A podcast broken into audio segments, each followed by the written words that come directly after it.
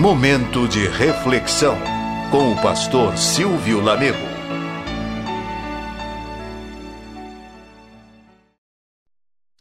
Jó capítulo 28, nós vamos ler do verso 12 até o 28. Diz assim o texto: Mas onde se achará sabedoria? E onde está o lugar do entendimento? O homem não conhece o valor dela, nem se acha ela na terra dos viventes. O abismo diz: Ela não está em mim. E o mar diz: Não está comigo. Não se dá por ela ouro fino, ouro fino, nem se pesa prata em câmbio dela. O seu valor não se pode avaliar pelo ouro de Ofir, nem pelo precioso ônix, nem pela safira. O ouro não se iguala a ela, nem o cristal, ela não se trocará por joia de ouro fino. Ela faz esquecer o coral e o cristal. A aquisição da sabedoria é melhor do que das pérolas. Não se lhe igualará o topázio da Etiópia, nem se pode avaliar por ouro puro. De onde, pois, vem a sabedoria e onde está o lugar do entendimento? Está encoberta aos olhos de todo vivente e oculta às aves do céu. O abismo e a morte dizem: Ouvimos com os nossos ouvidos a sua fama.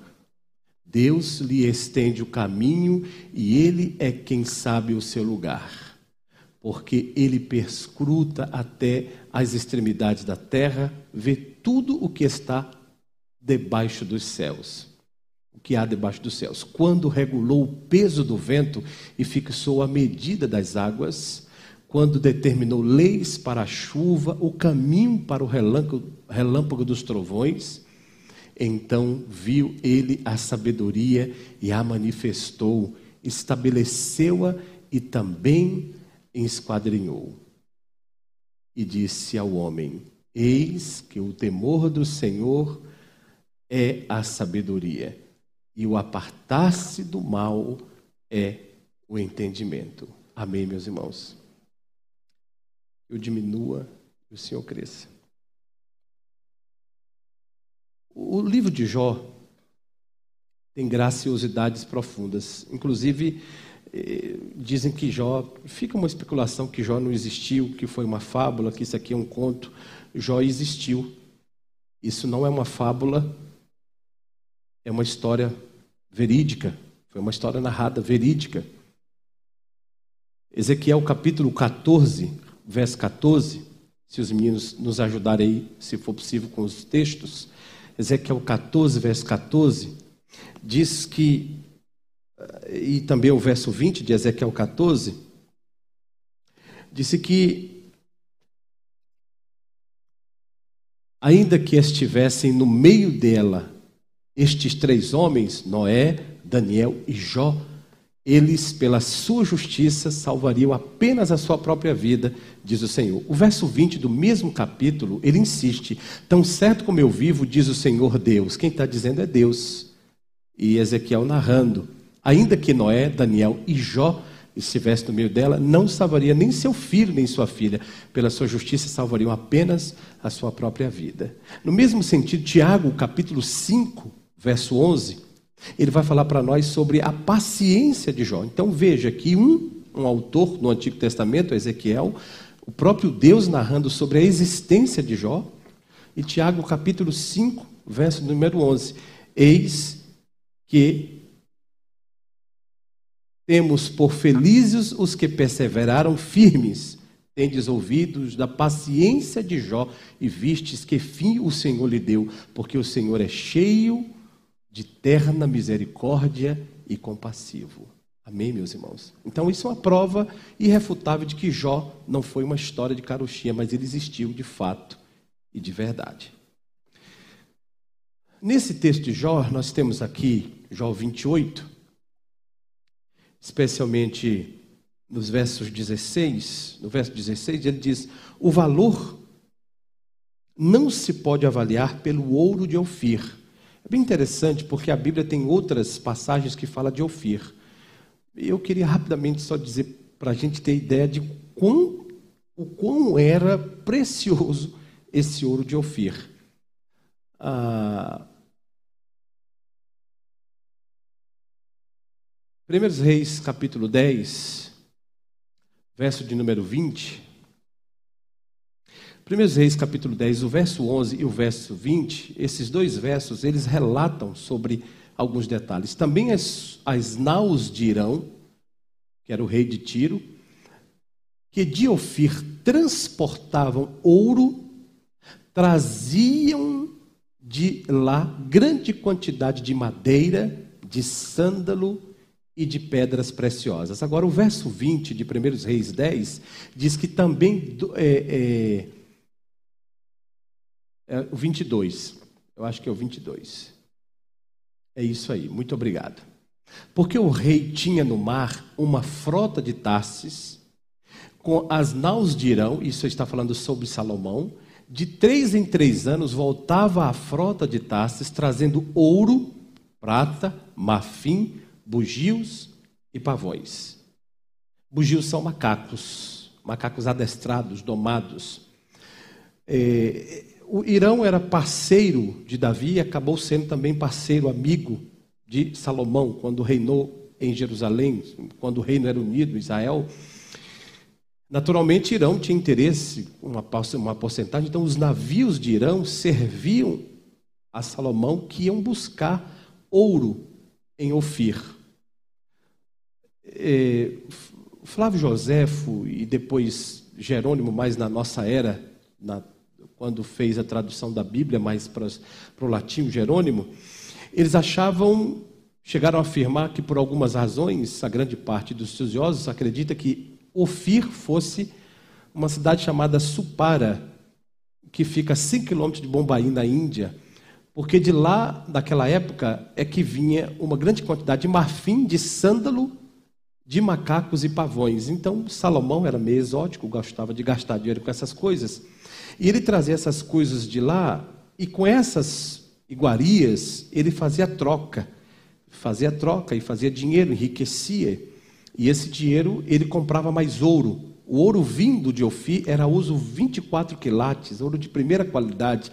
Ele adornava o trono, adornava a casa dele e mais tarde esse ouro também serviu para adornar o templo que Salomão construiu, chamado Templo do Senhor, o templo de, de, que foi construído por Salomão, que nós chamamos de Templo de Salomão. O fato é que o ouro de Ofir era tão fino, tão raro, até o profeta Isaías, Isaías 13, verso 12, ele chega a dizer que Deus diz ao povo: assim como é raro o ouro de Ofir, como é puro, eu vou fazer com que os homens também sejam escassos. Isso era uma, uma citação que Deus fez sobre a rebeldia do povo de Israel. E claro que essa rebeldia foi compensada. Hoje de manhã nós vimos isso, a graça de Deus, o pastor Alessio trazendo a mensagem aqui, dizendo sobre essa manifestação de Deus trazendo o seu povo. Então, o ouro era puro, então, quando se dizia naquela época, irmãos, isso aqui é muito importante, é sério, digno de nota. A sabedoria, ela não pode ser comprada nem com ouro de Ofir, é algo muito valioso. Porque o ouro de Ofir é um negócio raríssimo, extraordinário. E somente nobres, e naturalmente quem tinha poder de ir lá buscar com grandes embarcações, e só mesmo reis é que tinham essa graciosidade de fazê-lo. Então, o livro de Jó, no capítulo 28, dos versos 1 ao 11, nós não lemos, não vamos ler. Jó faz uma comparação sobre as riquezas do homem. E quando eu lia esse texto, eu me lembrei muito do estado das Minas Gerais, meu caro Marquinhos. Porque ele fala sobre o exercício do minério.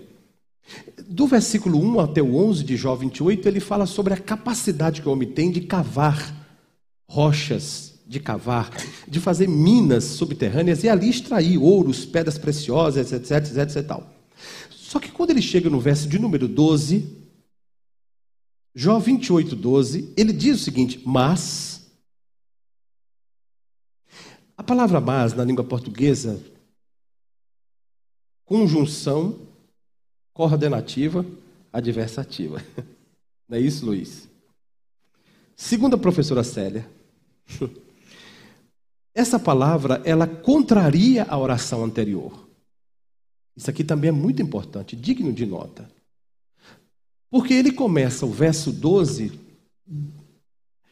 ele fala do verso 1 da graciosidade do 1 ao 11, como o homem cava, como o homem possui é, bens materiais, como o homem enriquece, como ele tem o poder de enriquecer. Mas, contudo, então a palavra mas que contraria, ela é, ela é, ela é uma conjunção, ela faz parte daquela oração, mas ela contraria a oração anterior. E ele diz no verso de número 12: Mas onde se achará a sabedoria? E onde está o lugar do entendimento? Essas duas palavras, sabedoria e entendimento, elas são muito diferentes na escrita original delas. A palavra sabedoria, transliterada, significa roquimar, que quer dizer uma habilidade elevada de raciocínio e de inteligência. Preste atenção, irmãos, porque isso aqui é muito importante. Já a palavra entendimento, ela significa binar, na transliteração da nossa língua, que quer dizer compreensão ou discernimento. Em linhas gerais, uma depende da outra, especialmente a segunda da primeira. Para que para que nós possamos ter discernimento ou compreensão de algo, nós evidentemente precisaremos ter sabedoria. E a sabedoria nesse texto especial, ela é uma habilidade elevadíssima. Habilidade já se é uma habilidade elevada, já é uma habilidade elevada, meu caro Sidney, de raciocínio e de inteligência. Quando a gente passa isso no pente fino, meu caro pastor Altair, nós não encontramos na terra alguém capaz de ter esse tipo elevado de raciocínio e de inteligência. Nós estamos falando algo superior. Note os versos de número 13, por favor. O homem não conhece o valor da sabedoria, diz o texto, nem se acha ela na terra dos viventes. Está claro para os irmãos? Como lindo dia de sol, sim ou não? Veja agora o verso de número 21. Ela está encoberta aos olhos de todo o vivente. Nós não estamos falando de conhecimento, irmãos. Conhecimento é saber. Conhecimento é algo adquirido. Você alisa as cátedras de uma escola e você aprende na área do direito, na área da medicina, na área da psicologia, na área da teologia, na área da música você adquire conhecimento. Isso aqui a gente busca. A gente vai na faculdade, paga, faz vestibular, estuda de graça, que o governo de graça que a gente está pagando. Mas enfim, isso é conhecimento. Esta sabedoria que nós estamos falando aqui, ela é algo que nós não temos discernimento, conhecimento, não temos acesso a esse negócio. Então, o próprio Jó, ele faz uma série de perguntas e a palavra sabedoria, ela está escrita na Bíblia em tese 230 vezes, das quais 180 estão no Antigo Testamento, 50 no Novo Testamento, 20 do Antigo só no livro de Jó. Deus está falando algo para nós sobre a sabedoria. E a palavra sabedoria escrita, como eu disse, ela, é, ela significa uma habilidade elevada de raciocínio e de inteligência. E entendimento, binar, quer dizer compreensão ou discernimento. Diante disso aqui, irmãos, nós temos algumas verdades para a gente observar no texto. Primeiro, Dos versos 13 ao 14, a sabedoria não é avaliada pelo mundo. Note, versos 13 e 14, diz o seguinte: O homem não conhece o seu valor. O homem não pode mensurar esse valor. Então, é uma, a primeira verdade que a gente quer observar: a sabedoria não pode ser avaliada, ela não é avaliada pelo homem, pelo mundo, pelas coisas humanas. Então, ele continua no verso eh, no verso 13 ele diz: Nem se acha ela na terra dos viventes. O abismo diz: Ela não está em mim. E o mar diz: Não está comigo. Isso aqui é muito interessante. Parece que o autor ele vai passando as mais profundas capacidades desse tempo e pergunta: Você sabe onde está a sabedoria? Aí diz: O homem diz: Eu não sei onde está, nem sei o valor dela. Ela não está entre nós. O abismo diz: Não está comigo. O mar diz: Eu não sei onde ela está. Então, dos versos 15 até o 19, em tese, nós vamos fazer aqui uma rápida abordagem. Não se pode comprar sabedoria. Diferente de conhecimento que você compra, Caio, vai lá na faculdade, paga, faz o vestibular e estuda. Sabedoria não pode ser vendida, Gisele. Os versos 15 ao 19 vai dizer, eles vão dizer: "Não se dá por ela ouro fino". E ele repete isso. Não se pesa a prata em câmbio dela, ou seja, não pode trocar a prata pela sabedoria.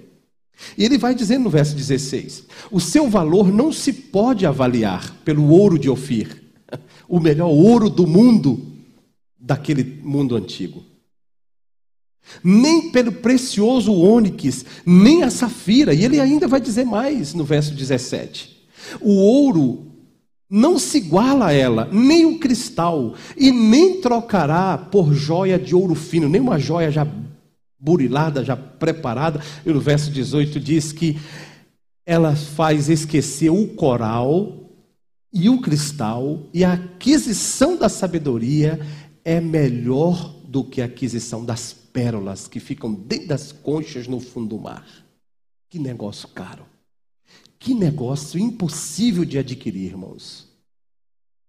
No verso seguinte, ele vai dizer, no verso 19: Até o topázio famoso da Etiópia nem se pode avaliar por ouro puro. De novo, ele termina o verso 19 dizendo: Não se compra sabedoria. Esta não. Conhecimento se compra, sabedoria não. Logo, se você prestar atenção no verso 20, ele vai de novo indagar: E onde, pois, está a sabedoria? E onde é o lugar do entendimento? Veja que um vem depois do outro. E aí, nos versos seguintes, nós vamos ver dos 20, versos 21 a 22, a terceira verdade. Nem o morto, nem o vivo, Pastor Cassimiro, Ednei, não sabem dizer onde a sabedoria mora. O Jó é tão dedicado nisso aqui que ele diz: nem o defunto que diz que pode ter conhecimento do outro lado da vida pode saber onde ela está. Ela está coberta aos olhos de todo vivente, e até as aves dos céus não conhecem a sabedoria de tanto voar por cima. Era uma teoria de quem está mais em cima voando conhece tudo. É isso que ele está dizendo. O abismo e a morte os mortos dizem: Nós ouvimos até falar da sua fama, mas nós não conhecemos ela. Ela não está aqui entre nós. Irmãos, e os versos 23 e 27 a 27, a cortina começa a abrir. Porque ele diz que só Deus é quem sabe o caminho da sabedoria. Olha que coisa bela. Deus lhe estende o caminho. Ele sabe tanto quem é ela, o cenário como se Deus estivesse desenrolando uma passadeira daquelas de noiva para casamento. Ela está chegando aí. Então Deus estende o caminho. Ele é quem sabe o lugar dela. Amém, meus irmãos? Verso seguinte: porque ele perscruta, ele mede, ele sabe, irmãos. O esquadro de Deus conhece as extremidades da terra. Ele vê tudo que está debaixo dos céus. Quando aí, aí, irmãos, eu fico impressionado com esse texto, pastor Alessio. Como é, irmãos, que um homem, esse texto foi escrito aproximadamente, estima-se, não sei, estima-se que esse texto seja o mais antigo da Bíblia, o livro de Jó. Por volta de 1967, aproximadamente, antes de Cristo. Como que um homem escreve, nós estamos falando de Jó, era um líder tribal, conheceu Deus, teve contato com Deus. Deus era, a Bíblia diz que ele era um servo temente, ao ponto de Deus testemunhar diante do inimigo quem era Jó. Minha cara irmã Maltês. E aí ele diz assim: Ô oh, gente, ele regulou o peso do vento. Ele fixou a medida das águas. Deus sabe a medida das águas quando chove, para onde elas correm, para onde elas vão, para onde elas vão evacuar, para onde elas vão caminhar. Deus calculou o peso do vento, porque o vento não pode ser nem mais nem menos. Pensa num negócio desse. E ele continua dizendo que quando ele determinou as leis para a chuva, chove em BH até tanto, até tanto, até tanto. E o caminho para o relâmpago dos trovões, que a gente acha que aquilo ali é aleatório, Deus sabe até a fenda da rocha, a fenda das nuvens que aquele negócio vai entrar. E tola quem se coloca no meio do caminho do trovão, né? Do relâmpago. Diz que não cai no mesmo lugar duas vezes, mas é bom não vacilar. Deus esquadrinhou. Aí diz o texto: ele viu então uma pessoa com uma capacidade de descobrir o peso do vento, de calcular a quantidade de águas, de desenvolver leis para a chuva. Chove aqui, seca lá, seca lá, chove aqui, porque não pode chover no mundo todo, a vida toda, tem que chover do lado um tempo, do outro tempo. Então, ele manifestou a sabedoria. Ele estabeleceu a sabedoria. Veja que ele manifesta e ele estabelece, irmãos. Nós estamos falando de algo parecido com a chuva, com o trovão. Nós estamos falando de leis universais há muitos bilhões de anos que a ciência quer descrever. Então, nesse mesmo sentido, nesse mesmo tempo, nesse mesmo laboratório, Deus, meu caro Emerson, fez a sabedoria, ele manifestou a sabedoria, ele estabeleceu e ele também mediu a sabedoria, ele esquadrinhou a sabedoria. Ele disse: Você cabe aqui, cabe aqui, mas não cabe aqui. Esse é o tamanho da sabedoria. Diante disso, irmãos, Deus, Ele é mestre, criador e doador da sabedoria. Guarde isso. Deus é mestre criador e doador da sabedoria. Repito, não é conhecimento, sabedoria, escrito no original, que quer dizer uma habilidade elevada, elevadíssima de raciocínio e de inteligência. É algo que nós não adquirimos na universidade. É algo que nós já vimos aqui nessa noite que as pedras preciosas são incapazes de comprar. Como adquiri-la? A sabedoria estava lá. A sabedoria estava lá com o Senhor. Salmo 104, meus irmãos, verso de número 24. A sabedoria aparece como artesão de Deus. Salmo 104, verso 24. Olha que texto mais lindo, irmãos. Que variedade, Senhor, nas tuas obras. Exclamação, Éder. Que variedade, Senhor, nas tuas obras, César Timóteo. Todas com sabedoria as fizeste cheia está a terra das tuas riquezas. Amém, meus irmãos?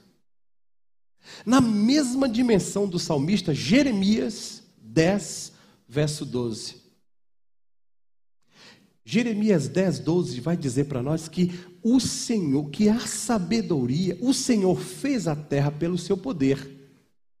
Estabeleceu o mundo por sua sabedoria e com a sua inteligência ele estendeu os céus. Amém, meus irmãos? Presta atenção onde nós vamos chegar nesse negócio. Que viagem fantástica. Provérbios 8, 22 a 24. Ninguém menos do que o sábio Salomão, que um dia, pastor Arlécio, pediu a Deus: Eu quero ser sábio. Não é ninguém menos do que o próprio Salomão, ele disse, Lander. Provérbios 8, 22 a 24 o Senhor me possuía. Se você ler esse texto todo mais à frente, você vai perceber que é sobre a sabedoria que está sendo dita essas palavras, tá? Então, como a sabedoria estivesse dizendo, agora olha que coisa interessante. O Senhor me possuía no início de sua obra. Antes de suas obras mais antigas. Verso 23. Desde a eternidade eu fui estabelecida quem estabeleceu? A gente leu que ele esquadrinhou lá em Jó, ele estabeleceu a sabedoria. O verso 27, não é? Aqui ele diz: desde a eternidade ela foi estabelecida, meu caro Pedro, Luísa, desde o princípio, antes do começo da terra. Agora olha o 24, irmãos. Antes de haver abismos, eu nasci. Antes ainda que houvesse fontes carregadas de água, ela estava lá. Amém, meus irmãos? Agora não dá para não, não dá para resistir à beleza do encanto da palavra de Deus. Eu não sei, irmã Gilceia e Walter, como é que existem, irmãos e irmãs, as pessoas que têm a visão de descrer na beleza dessa palavra preciosa. Deixa na sua mente Provérbios 8, 22 e 24, dizendo assim: Eu estava lá, ele esquadrinhou. Eu estava lá antes da eternidade, eu estava lá. O Senhor me fez, eu estava lá. Como não olhar para o novo e para o antigo juntos? Como desassociar o Antigo e o Novo Testamento? Não dá. Colossenses, capítulo 1, versículos 15 e 16, me lembram as palavras da sabedoria. Eu estava lá. Sabedoria diz: Eu estava lá. Antes de tudo, eu estava lá. Colossenses 1, verso 15, 16. Esta é a imagem do Deus invisível, o primogênito de toda a criação. Que imagem é essa? Pois nele foram criadas todas as coisas, dos céus, sobre a terra, as visíveis, as invisíveis, sejam tronos, sejam soberanias, quer principados, quer potestades, tudo foi criado por meio dele e para ele.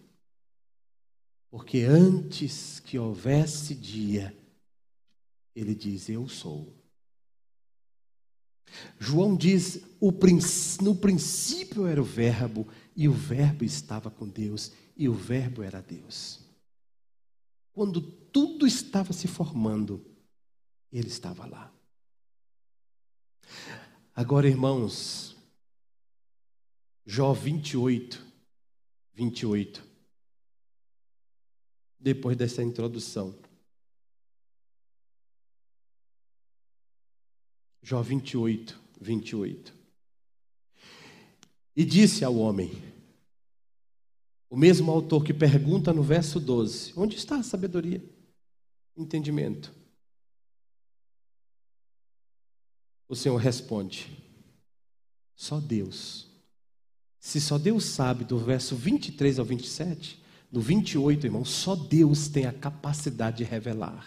E disse ao homem: Eis que o temor do Senhor é a sabedoria.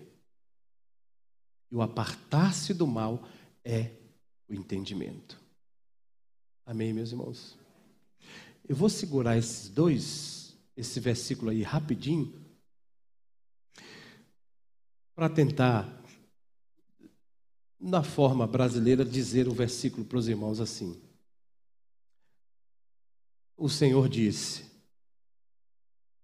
Você quer comprar sabedoria? Quer saber onde ela está? Sim. Temer ao Senhor. Ah, então eu sou sábio porque eu temo ao Senhor. Não necessariamente. E o que é entendimento? Ele disse apartar-se do mal. Preste atenção. Se sabedoria é uma habilidade elevadíssima de raciocínio inteligência, então, o raciocínio inteligente, o habilidoso, é aquele que teme ao Senhor. Mas isso tudo é um mistério. Como eu vou temer a Deus? Se o meu coração é mau, se as minhas obras são más, se tudo em mim era pecador, estava destinado, diz o texto, como filhos da ira. Mas hoje de manhã o pastor lê um texto. João capítulo 1, versículo de número 12. Versículo 1, 12 de João, o evangelista. Esse texto diz para nós algo curioso. Mas todos quantos o receberam passaram a ter o poder de serem feitos filhos de Deus, a saber, os que creem no seu nome. Nenhuma pessoa humana tem a sabedoria de Deus, porque ela adquiriu estudando teologia. Nenhuma pessoa humana, a começar de nós pastores, ministros, tem a sabedoria de Deus porque estudamos uma ciência qualquer da vida. Psicologia, ciências, toda gia que você achar do mundo. Essas coisas que nós conhecemos, que os nossos olhos veem, que a gente acha que sabe, elas não são comparadas à sabedoria que Deus está revelando para o seu povo. Quando nós conhecemos Jesus, quando nós fomos apresentados a Jesus, quando nós olhamos para a cruz e vimos na cruz, meu caro Feitosa, o lugar que era meu e não dele, porque essa é a graça do entendimento da salvação. Quando eu olho para a cruz, eu não vejo lá um Cristo que merecia morrer, mas eu deveria estar lá. Isto é receber Jesus. E quando nós recebemos esse Cristo, nós passamos a ser filhos de Deus. Então Deus agora que esquadrinhou a sabedoria, que disse ao homem: ninguém pode comprar, ninguém pode adquirir. Então, como resolver uma equação dessa? Onde está esse negócio? Aí ele responde para nós. Colossenses capítulo 2. Por isso que Paulo, a carta, Colossenses capítulo 2, versos 2 e 3. A carta de Paulo aos Colossenses é uma carta belíssima Colossenses 2. Para que o coração deles seja confortado, vinculado juntamente em amor, e eles tenham toda, olha irmãos, onde ele vai parar, riqueza da sorte, da forte convicção do entendimento para compreenderem plenamente compreender quanto, irmãos? Quanto? Quanto? Plenamente. O mistério de Deus. Quem é o mistério de Deus? Presta atenção no verso 2. Porque eles precisarão ser confortados, vinculados, juntamente amor, eles, para que eles tenham toda a riqueza da forte convicção. Logo, eu diria, o texto de Jó nos apresenta como ser mais que milionário. Porque aquelas pedras todas de Jó não podem comprar sabedoria. E de repente a gente recebe ela sem ter comprado nada, sem ter feito nada, só porque cremos no Filho de Deus. Olha o que o texto vai dizer. E toda for, a, a riqueza da forte convicção, de um entendimento que vai fazer a gente compreender plenamente o mistério de Deus, que era mistério, que era oculto. Quem é o mistério de Deus? Cristo. Quem é ele no verso 3? Ele é o baú todos os tesouros da sabedoria e do entendimento que estão ocultos.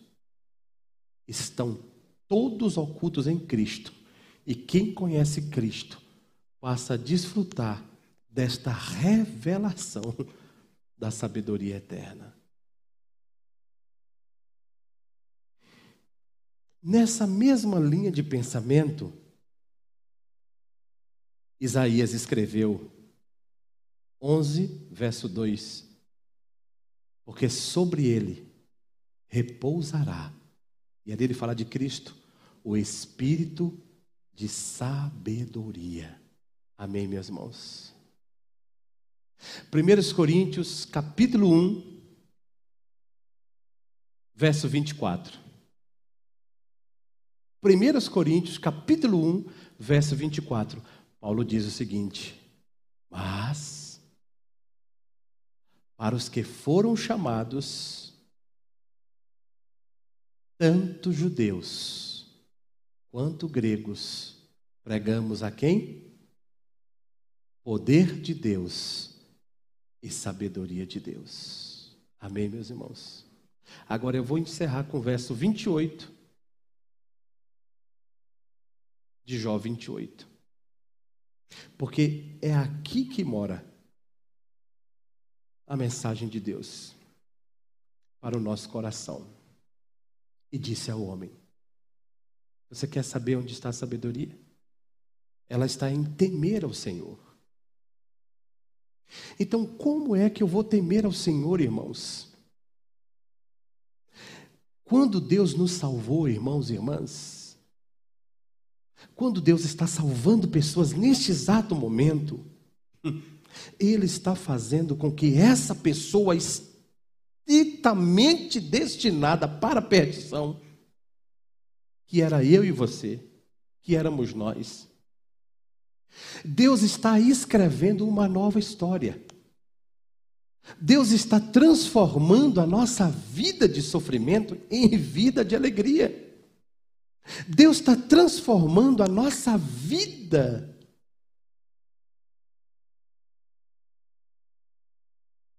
De tristeza, de morte, em vida de vitória, de alegrias. Como, Pastor Silvio? Eu e você, irmãos, nós não passávamos de tolos. Achávamos que os nossos conhecimentos, as nossas aquisições, as nossas condições humanas, porque trilhamos uma outra faculdade, porque temos uma outra condição que é boa, que é importante para o mundo visível, mas isso não nos leva a ter comunhão com Deus, a ter presença de Deus. Mas de repente ele mudou a nossa história. Em Colossenses 1, verso 9, diz que ele nos transportou do reino das trevas para o reino do teu filho amado.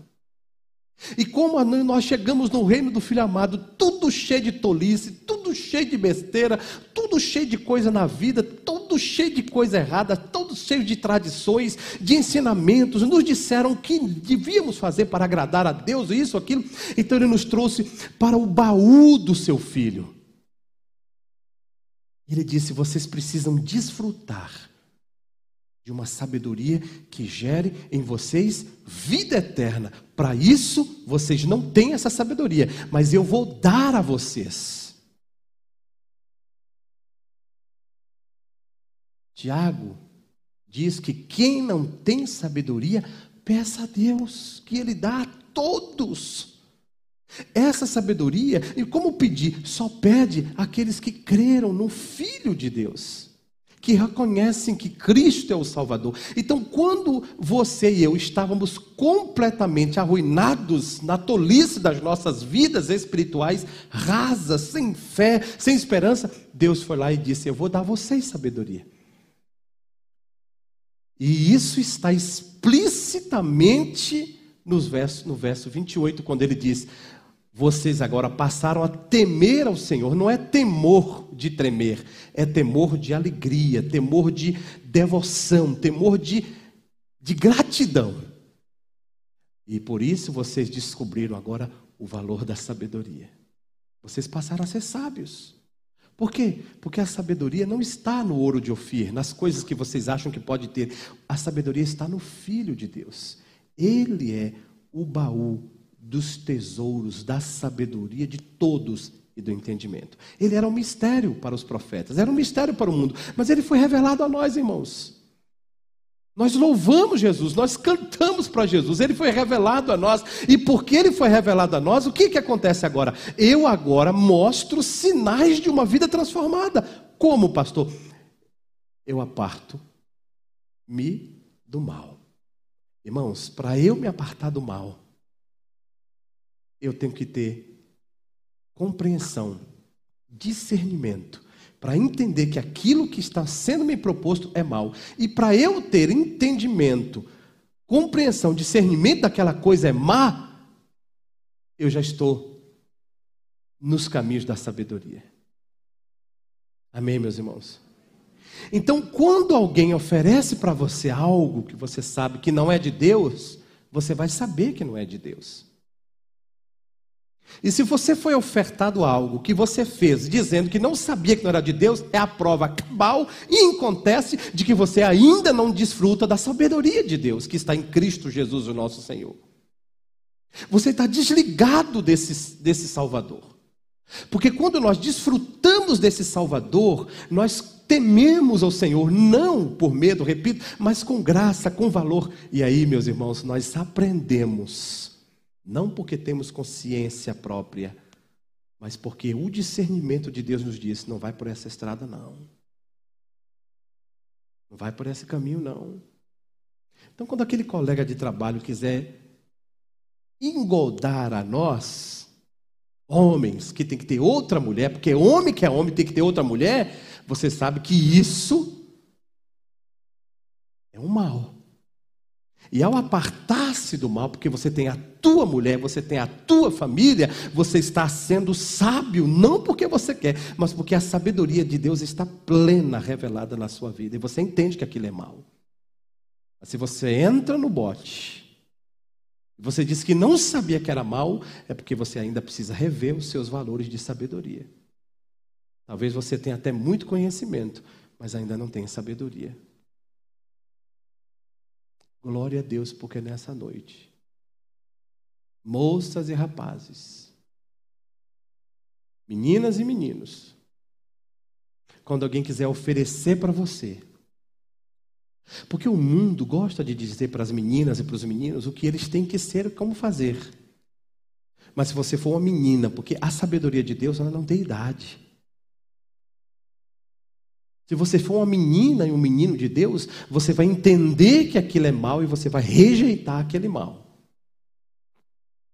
Irmãos e irmãs, que Deus nos ajude a compreender que as riquezas dessa terra não compram sabedoria, mas que nós fomos presenteados.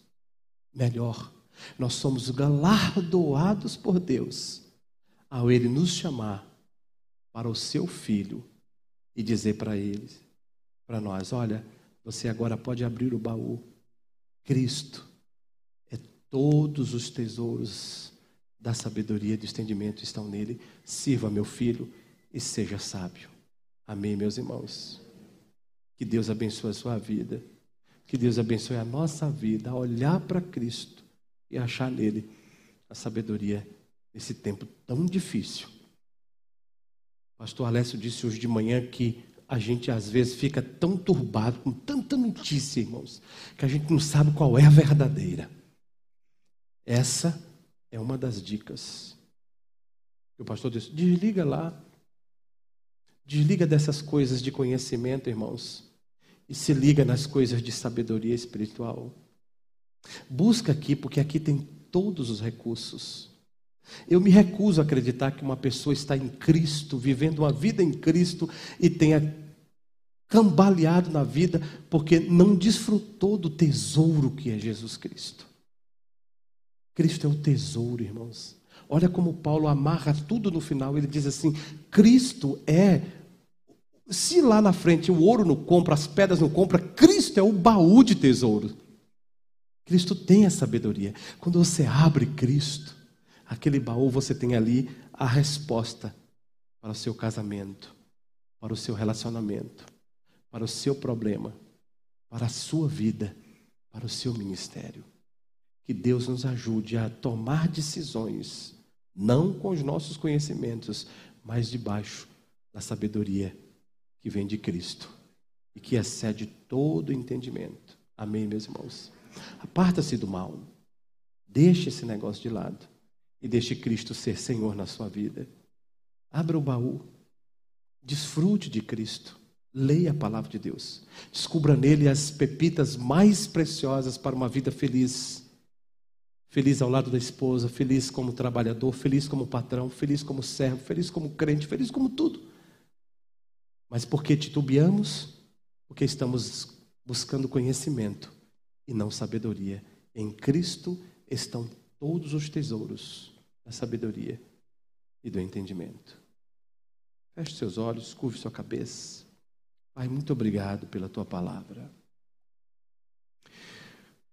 O Senhor é capaz de medir o vento, calcular as águas, esquadrinhar a, a sabedoria, e viu que ela era muito pesada para caber em nós. Então o Senhor fez com que o teu filho carregasse todo o peso da glória e da riqueza da sabedoria. E que bênção, Senhor, a salvação em Cristo. E todos quantos creram, foi-lhes dado o poder de serem filhos de Deus. Passamos agora a sermos filhos do Senhor. Por herança, nós temos direito à sabedoria do teu filho Jesus. Ó oh Deus, que bênção. Queremos que esta sabedoria seja notória em nossa vida, em nossa caminhada com Cristo para sempre, em todas as nossas decisões, que nós possamos buscar em Ti a fonte de sabedoria e não nos nossos conhecimentos. Nos ensine, ó Deus, a tomar decisões de acordo com a Tua sabedoria e nunca com os nossos conhecimentos. Eu sei que o Senhor está falando aos nossos corações e por isso nós te agradecemos no nome santo de Jesus, o tesouro da sabedoria. Amém. Deus abençoe a sua vida.